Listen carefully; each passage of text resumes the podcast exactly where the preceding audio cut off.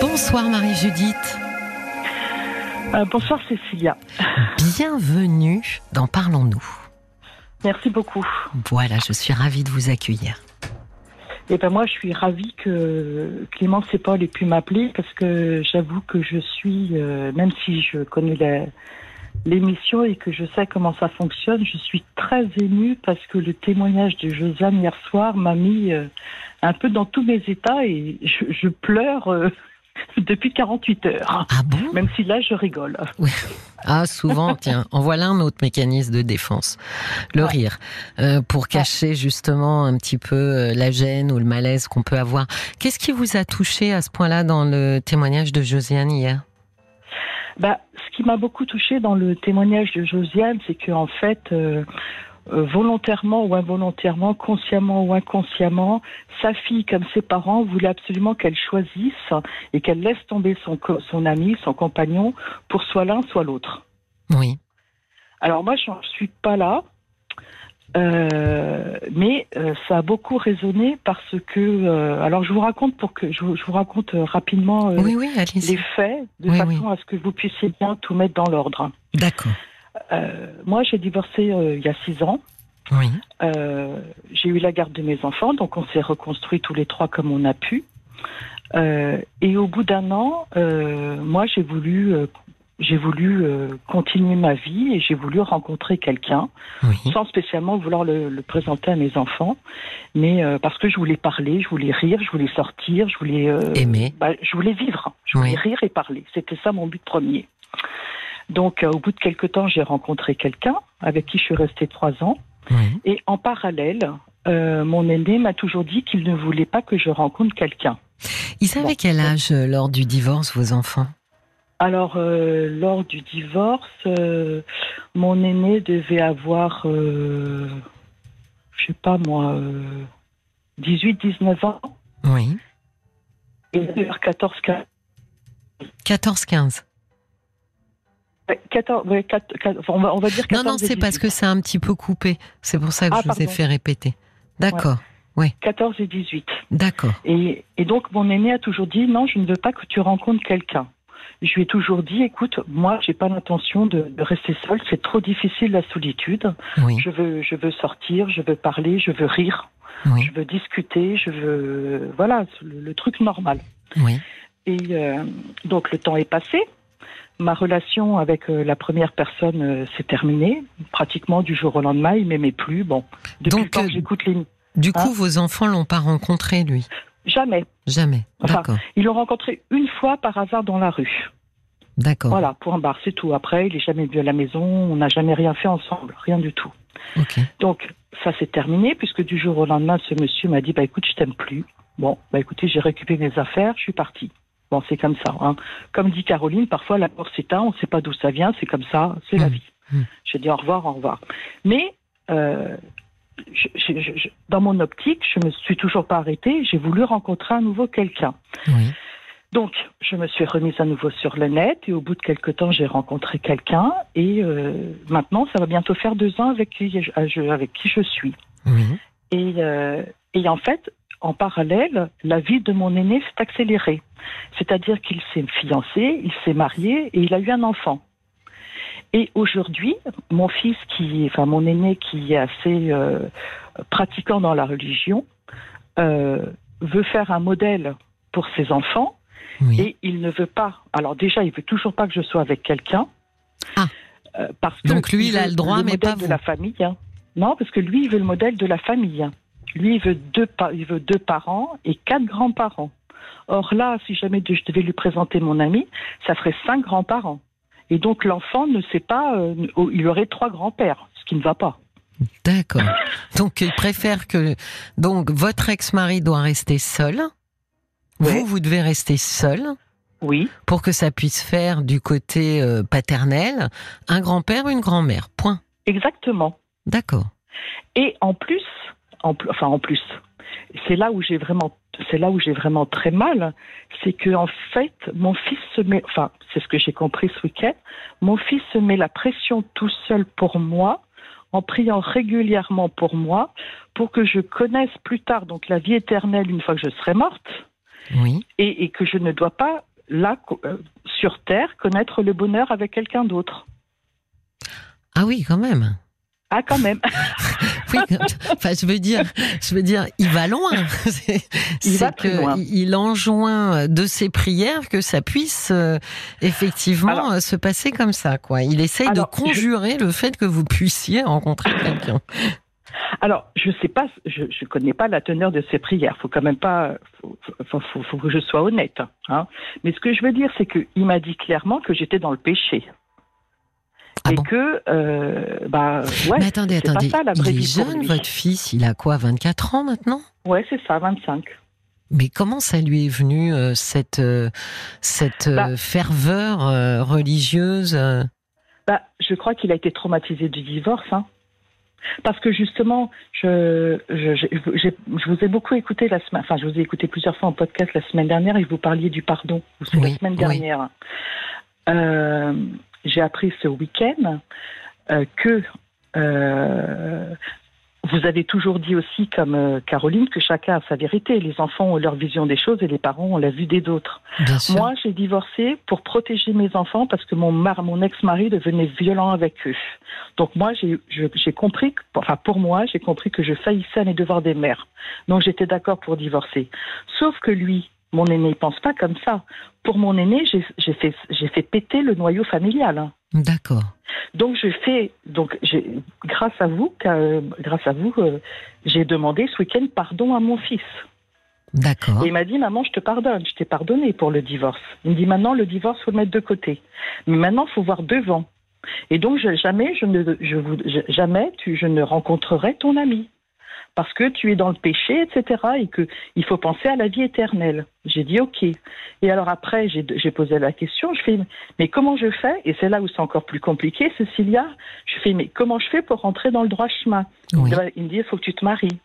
Je lui dis oui, ben d'accord. Mais mon ami, il n'est pas de confession catholique. Vous imaginez le bordel? D'accord, donc finalement, quand même, dans son esprit, ce qui est le péché, c'est de vivre euh, avec quelqu'un non marié. E-, exactement. D'accord, c'est surtout ça. Et alors, du coup, comment il considère quelqu'un qui n'est pas de religion catholique? Est-ce que ça, c'est pas possible ça, pas posé la question. Ça, j'ai pas posé la question.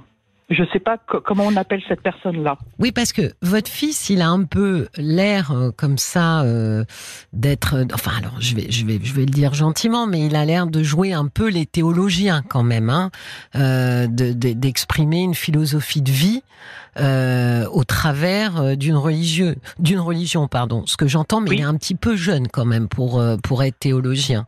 Euh, en général, il faut un petit peu plus de bouteilles, mais mais du coup, malgré tout, il est dans une philosophie de vie à la lumière de la religion. Donc, ça vaut le coup quand même euh, de lui poser la question et de lui dire justement, puisque tu réfléchis à ces questions-là, et vraisemblablement il y réfléchi, euh, qu'est-ce que tu apportes comme réponse si jamais euh, je suis avec quelqu'un euh, qui n'est pas euh, de confession catholique? Alors ça, ça, j'ai pas pu lui poser la question parce que j'ai déjà, j'ai déjà avalé la pilule ce week-end. Hein. Ah je veux dire, j'étais un peu assommée. Hein. Mais admettons que je, enfin, je sais pas. enfin, enfin, admettons que mon ami soit hindouiste. Oui. Hein euh, je ne vais pas lui demander de, de, se convertir au catholicisme ou moi je ne vais pas me convertir à l'hindouisme. Alors c'est là où je crains. Euh, ouais. je dis, je crains quand même que votre fils, du coup, ait une vision euh, un peu euh, intégriste des choses et qu'il vous réponde que euh, vous devez choisir quelqu'un de catholique. Ah bah, c'est pour ça que je reviens à Josiane hier, de hier, hier, hier, soir. Oui, mais là, effectivement, on est quand même sur un sujet assez, euh, assez délicat. Vous avez un jeune homme de 24 ans qui est en train, euh, de manière assez claire, hein, mais au nom de la religion, mais qui est quand même en train de vous dicter une ligne de conduite de comment est-ce que vous devez vivre. Et alors, je pense qu'il se sent d'autant plus légitime à le faire que derrière lui, il a la religion. C'est ce qu'il dit. Hein. Euh, moi, je suis pas euh, spécialiste euh, et, et, savoir exactement où on en est sur qu'est-ce qui est dans le péché, pas le péché. Mais il s'appuie en tous les cas sur sur un, comment dire une idéologie qui, qui, qui, est bien plus solide et pour cause 2000 ans que la que la sienne et que ça lui donne quand même une certaine assise. Euh, donc là, on a quand même un enfant qui dit sa mère comment est-ce que sa mère doit se comporter, doit vivre, etc., etc. Il y a quand même un renversement euh, des, des, de l'échelle. Euh, des valeurs. C'était même si je pense qu'une mère n'a pas à dire à son enfant à 24 ans comment il doit vivre, euh, mais encore moins un enfant de dire à ses parents comment ils doivent vivre. Alors là, excusez-moi, je vous interromps. Bah, je vous sauf que, sauf que, on va dire qu'il n'est plus un enfant puisqu'il a 24 ans. Tout à fait. Il travaille, il est marié, il a lui-même un enfant. Ça, c'est la première chose. Et la deuxième chose, il n'y a pas que 2000 ans derrière lui de catholicisme ou de, de chrétienté. Il y a aussi, comme il me l'a dit clairement, qu'il m'aime il y a l'amour filial qui est là. Oui, mais il y a quand même une euh, comment Et donc cet amour filial lui donne peut-être plus de droits encore pour vouloir me protéger. Oui, mais euh, mais alors on va ah bah attendez justement on va rebondir euh, on va on va faire une pause. Enfin alors là pour le coup c'est ça va être le flash euh, info. Je suis en, en train de faire des pauses mais euh, mais on, on, on, se reparle juste après. On, on, va en discuter de qu'est-ce que qu'est-ce que c'est qu'aimer quelqu'un. Comment est-ce qu'on aime les gens. Donc on fait une, une toute petite pause. Vous raccrochez surtout pas hein, Marie Judith que je vous cherche pas partout après D'accord Non, non, ça marche. À, tout, de suite. Merci. Et je retrouve Marie-Judith. Toujours là, Marie-Judith. Oui. toujours là, c'est sûr.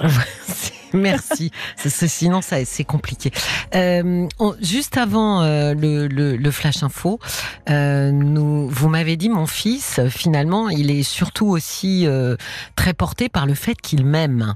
Et je vous ai dit, voilà, bah, on va parler amour et, et surtout essayer de définir ensemble, c'est quoi aimer? Bah, aimer, c'est c'est euh, c'est donner, c'est d'abord respecter l'autre, euh, c'est euh, essayer de, de, le soutenir dans tout ce qu'il peut faire jusqu'à jusqu'à nos propres limites. Mais selon votre définition, Marie-Judith, là, votre fils ne soutient pas ce que vous faites. Bah non, mais ça se comprend aussi. Mais il ne respecte pas non plus vos choix. Bah, bah, pas entièrement. Il me défend pas de, de il me défend pas de, de, voir cette personne, mais en tout cas, il ne veut pas que ses enfants à lui le connaissent un jour. Il ne veut pas que, par exemple, on fasse un Noël euh, euh, avec lui, par exemple. Oui, mais donc. Euh, je, je, pense à Noël parce que Marco la semaine dernière disait qu'au moment des fêtes c'était vraiment terrible quoi. Il Absolument. Voilà quoi. oui, euh, mais alors du coup, euh, c'est quand même la, la question euh, se pose de, ok, votre fils vous aime, mais il vous aime comment? Eh ben, il m'aime, il, il m'aime et il veut mon bonheur. Mais selon à sa façon à lui. Voilà, il veut votre bonheur, mais le bonheur qu'il a écrit lui pour vous. Bah oui, bah oui. Oui, mais c'est pas, c'est très emprisonnant. C'est pas ça la liberté. Euh, je sais bien, mais lui, pour lui, la liberté, c'est pas le moment présent ici sur Terre. Pour lui, la liberté, c'est c'est accéder au bonheur une fois qu'on est décédé, aller au ciel. Mais comment est-ce que comment il est arrivé euh, dans, dans, dans ce dans ce genre d'idée un petit peu à considérer que la vie sur Terre c'était euh, pas grand chose et que c'est surtout la vie éternelle euh, euh, qui compte parce qu'il est très jeune, il a eu une éducation catholique, il a rencontré des gens. Comment il en est venu à avoir cette philosophie-là de vie? Alors, nous on a toujours été, enfin, catholique peu pratiquant. On n'a jamais mis, on n'a jamais mis en fait Dieu au centre de notre vie, même si moi je priais régulièrement euh, le soir en m'endormant pour que pour qu'ils aient toujours la santé, etc. Oui. Je leur ai dit un jour plus tard que ben euh, je priais pour eux, même si je ne le leur disais pas et qu'on n'est pas tout la dimanche à l'église. Oui. Euh, Et, euh, et, en fait, euh, après, quand il a fait ses études supérieures, euh, il a rencontré certaines personnes et là, en fait, bah, il a côtoyé un certain milieu qui est plutôt euh, conservateur au niveau du catholicisme. Donc, euh, et puis après, bah, dans, ce milieu-là, il a rencontré son épouse. D'accord. Et son épouse euh, pense comme lui ou maintenant, elle, ou plutôt lui pense comme elle, et, et comme eux, ils sont une très belle famille. Euh, ben, c'est sûr que la famille qu'il représente, c'est pas une famille qui a explosé comme lui la sienne. Oui, en fait, il essaye aussi de réparer son histoire. Bah oui. Hmm. Comment est-ce qu'il se comment est-ce qu'il se dépatouille, j'allais dire, avec l'idée de Dieu est amour? S'il a une conception euh, aussi restrictive de l'amour Alors ça, je peux pas vous dire parce que j'ai jamais eu l'occasion d'en parler. Hmm. Mais moi, je en fait. Ouais. Oui, parce oui. qu'en fait, tout s'est précipité parce que donc euh, on a on a divorcé quand même il y a pas longtemps, hein, il y a six ans. Euh, après, lui, il s'est renfermé sur lui pour vraiment travailler, travailler, travailler. Donc, il a eu son bac euh, avec la mention très bien. Après, il a fait des études euh, plus 5 et il s'est donné à fond. Et, pendant ces cinq ans, vers la fin, ben, il a, bifurqué et il, est, il est parti de domicile puisqu'il a pris une chambre de bonne pour s'assumer. Il s'est fiancé et puis un an plus tard, il s'est marié et maintenant ils ont un bébé. Ça a été très vite. Mmh. Après, j'ai plus eu la main entre guillemets pour discuter. Pour, puis de toute façon, c'est jamais rentré non plus dans la dans la conversation. Euh, qu'est-ce que c'est que la religion? Que représente Dieu? Qu'est-ce qu'il fait pour nous? Qu'est-ce qu'il nous apporte, etc. Et pourtant, euh, vraisemblablement, il est en train de comment dire de, de, de penser sa vie et de penser la vôtre ouais. euh, en fonction de de préceptes. Alors. Ouais de préceptes qui sont quand même euh, issus euh, d'une idéologie particulière, qui est une idéologie assez conservatrice. Il est ouais. en train de vous, j'allais dire, de vous raconter la vie, ce qui est, ce qui est, qui est assez surprenant parce qu'il est très jeune. De la vie, euh, il en connaît ouais. pas grand-chose. Hein. Euh, et il n'a pas non plus, même s'il a traversé, euh, il est enfant de divorcé, euh, il n'a pas non plus traversé euh, moult expériences douloureuses dans sa vie. Heureusement pour lui d'ailleurs, et je lui souhaite que qu'il n'y en ait pas de nombreuses. Mais bon, sa vie commence et il est quand même en train de de vous raconter un peu le monde et comment il qu'il faut comment il faut vivre, comment est-ce qu'on est le plus apaisé, comment Quel est le chemin? Voilà, il est en train de vous parler d'un chemin qui est quand même un chemin issu, euh, très certainement quand même, du milieu qu'il fréquente et des rencontres euh, qu'il a faites. Donc, euh, je suis même pas convaincue. Alors, lui est sûrement convaincu de ces idées-là, mais enfin, en fait, à travers lui, il semble être le vecteur d'idées qui qui sont pas euh, comment dire auxquels il adhère mais qui n'a pas euh, qui n'a pas euh, théorisé ou mis sur sur pied. Vous voyez ce que je veux dire? Il est en train de c'est c'est ça que je trouve un peu comment dire bah, compliqué pour vous. Ben, oui mais ce que je veux dire c'est que dans ces idées qui sont un peu euh, qui, qui sont un peu la, une théorie et pas pas la vie de tous les jours hein, oui. enfin en tout cas euh, pas la vie de tous les jours dans notre société civile à nous oui euh, c'est quand même un, un c'est quand même un cadre qu'il a trouvé par rapport à la souffrance que qu'il a eu ah oui, oui, oui. parce qu'on a divorcé. Non mais Marie Donc pour lui c'est un chemin cadré qui ne peut apporter que du bonheur. Hein. C'est sûr, mais jusque là, j'ai envie de vous dire tout va très bien. Là où ça dérape un peu, c'est quand il veut vous l'imposer à vous. C'est là où ça dérape, parce que que lui ait trouvé un apaisement euh, dans la religion et dans cette communauté, etc. Bah là jusque là, il euh, y, a, y a rien à dire. C'est c'est. Mais là où ça se complique, c'est que il ne s'agit même pas que de lui. Il ne, c'est qu'il est un peu prosélyte, euh, votre fils. Il est en train d'essayer. Bah, il essaie de vous convaincre. Ouais. Euh, de, de, de son idéologie. Il essaye de vous convaincre que la meilleure façon d'être heureux, heureuse en l'occurrence, euh, c'est selon, c'est en respectant euh, certaines règles. Ouais. alors que c'est pas du tout votre idéologie de départ. Preuve en est que vous êtes avec un compagnon qui est même pas catholique, donc vous n'êtes pas à cheval sur et lui fait est en train avec amour, mais le prosélytisme, ça marche beaucoup mieux avec amour hein, que en violence et en force. Mais là où ça dérape, c'est qu'il essaye de vous convaincre que ses idées à lui sont les idées pour atteindre le bonheur. Que ça ait fonctionné pour lui, c'est une chose, mais il essaye de vous convaincre que c'est presque universel et que euh, ah. vous devriez y adhérer aussi.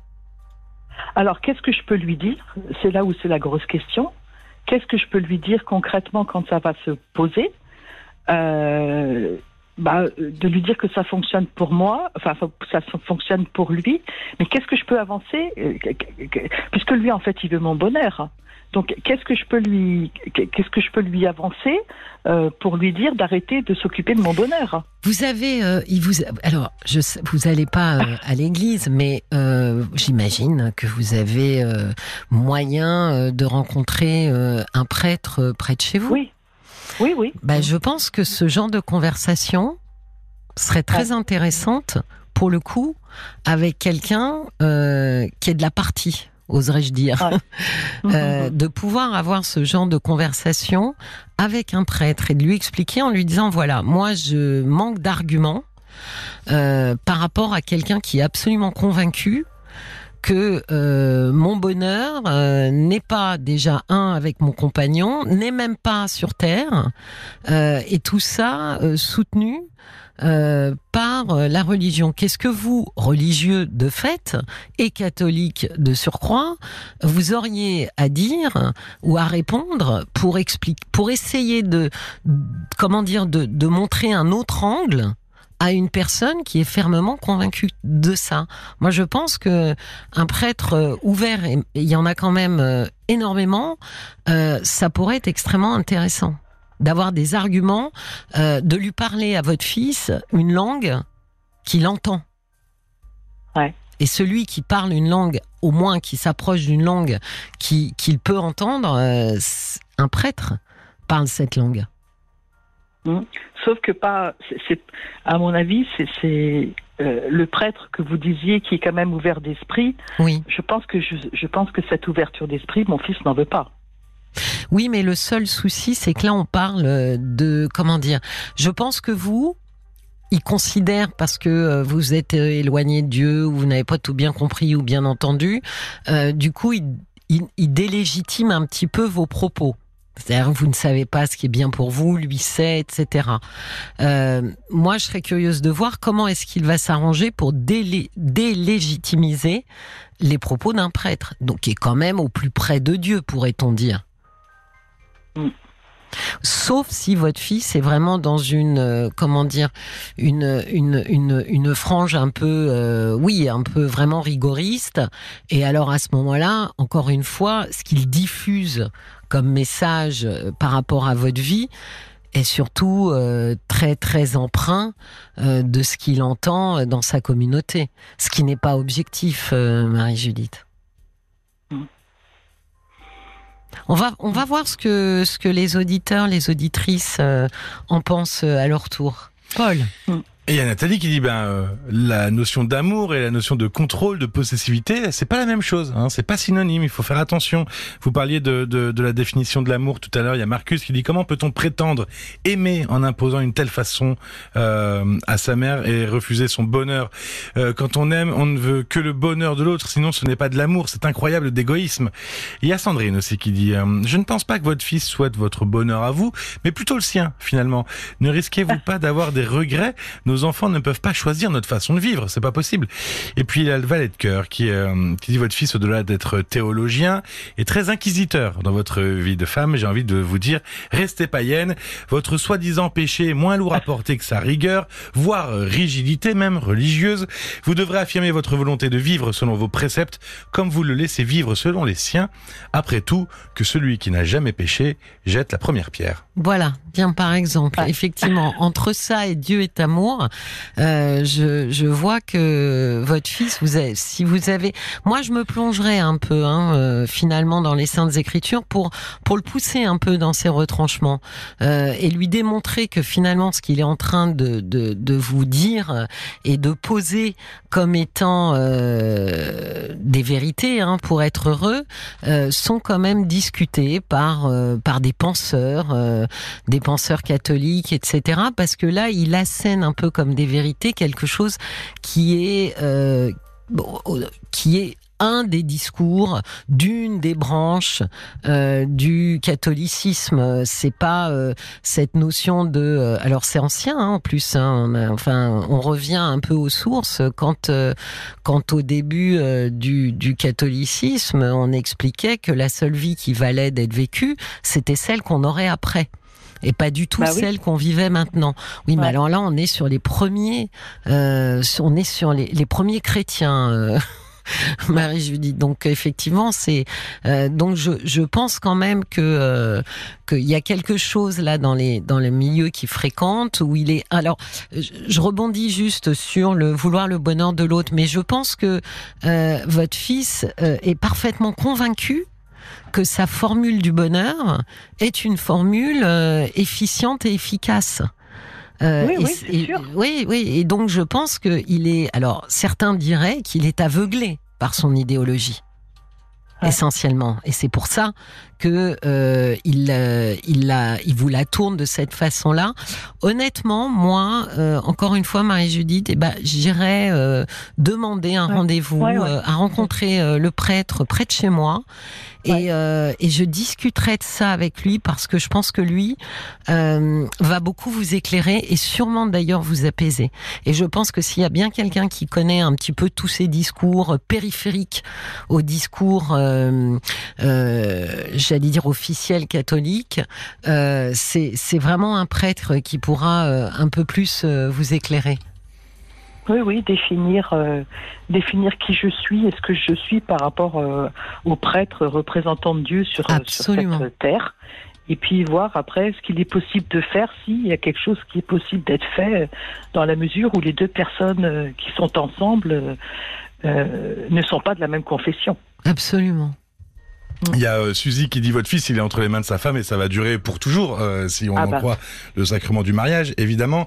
Et puis euh, alors il y a Sonia qui a appelé le 09 69 39 10 11 qui dit que elle sa, sa maman est d'origine musulmane et Sonia elle a un compagnon depuis six mois et sa mère ne l'accepte pas et elle dit voilà je pense qu'il y a une notion d'intégration à la religion évidemment mais ça cristallise aussi peut-être de la jalousie qui y a derrière quelque chose de finalement de, de l'affect voilà. Du fils, ah ben oui, bien sûr, mais le, le là, c'est pour ça que je disais aussi que cette euh, ce discours-là, euh, c'est aussi quelque chose qui protège hein, votre fils. C'est un peu comme s'il se mettait derrière ce discours comme un paravent en ayant un peu trouvé la martingale absolue pour le bonheur. Mais je pense que oui, il y a quelque chose. Vous savez, finalement, il est ce petit garçon qui ne rêve que d'une chose, c'est que papa et maman se remettent ensemble. Et euh, pour éviter que ce soit impossible, ou en tous les cas pour essayer de rendre ça possible, c'est un peu comme si euh, il refusait que l'un et l'autre vous puissiez vous remettre avec quelqu'un, sinon ça signifierait que le couple avec son, son père, sa mère, n'existera plus jamais. Vous savez, ces petits enfants qui vous tirent chacun une main de l'autre et qui disent allez, faites-vous un bisou, qui forcent un peu comme ça. Euh, mm. Bah, il y a aussi de, alors ça c'est c'est moins religieux, c'est évidemment plus freudien, mais il y a, il y a quand même cette notion. Si son père et sa mère restent disponibles, alors il a toujours ce couple parental. Si euh, vous vous mettez avec quelqu'un et si euh, votre ex-mari en fait de même, alors il n'y a plus le couple parental tel qu'il l'a connu et tel qu'il le rêve. Parce que vraisemblablement, il rêve un couple qui n'existe plus. Et, d'autant plus que euh, dans, ce, dans le milieu qu'il a, euh, dans lequel maintenant il vit, euh, il, a galéré entre guillemets pendant deux ans parce que, en fait, il est né d'un mariage civil et non pas d'un mariage religieux.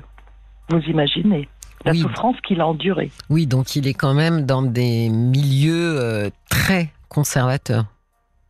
Mais je pense honnêtement, euh, ben, Judith, je pense que ça a servi euh, son désir inconscient de retrouver le couple parental idéal euh, qu'il avait qu'il n'a plus, hein, euh, et que du coup ce couple-là, c'est un peu comme s'il le figeait dans l'ambre, en empêchant et l'un et l'autre de reformer couple avec quelqu'un d'autre. Et, et de fait, la religion lui permet de rester dans ce fantasme de ce couple perdu, mais qui finalement, en, ne, en restant célibataire, reste un couple. C'est-à-dire, vous vivez pas ensemble, mais finalement, à Noël, bah, qu'est-ce qui se passe? Il retrouve son couple parental. À tous les anniversaires, il retrouve son couple parental. Finalement, il recrée de toutes pièces. Il fabrique ce couple qui n'existe plus et il se fait croire qu'il existe encore. Bah, en tout cas, il a mis une croix. C'est-à-dire que je pense que consciemment, il a mis une croix dessus, mais que inconsciemment, il le refuse. Absolument, et il le recrée même, puisqu'il dit qu'au fait, aux anniversaires, au Noël, votre ex-mari vient, vous, vous venez, mais personne d'autre. Donc, il recrée à chaque fois ce couple, et c'est un peu comme s'il arrivait à se faire croire que ce couple existe, parental, existe encore, euh, et la religion l'aide à pouvoir euh, tenir ce discours parce que sinon, effectivement, je vois pas trop comment il arriverait à vous expliquer à vous et à votre ex-mari qu'il veut absolument que son papa et sa maman euh, restent un couple pour toujours. D'ailleurs, même lui, il a dit un couple, c'est pour toujours. Et donc, le couple de ses parents, il s'arrange pour qu'il reste toujours un couple. Et, encore une fois, il a trouvé des arguments qui lui permettent, au nom euh, de sa, de, en tous les cas, de son obédience religieuse, de pouvoir justifier ça. Mais alors maintenant, j'ai une dernière question, mais je pense qu'on ne pourra pas l'aborder. Est-ce que le fait de, de vouloir toujours créer ce couple ne, donne pas, ne lui donne pas, lui, une légitimité pour être sur Terre? Pourquoi pas?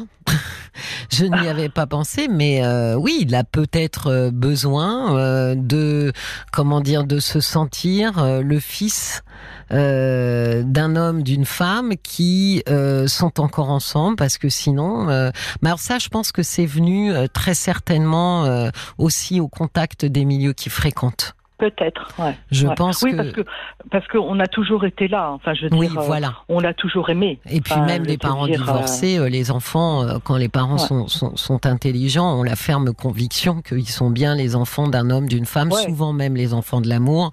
Euh, Donc euh, ça, c'est pas remis en question par un divorce, mais je pense qu'il a des conversations qui ont dû pas mal l'ébranler.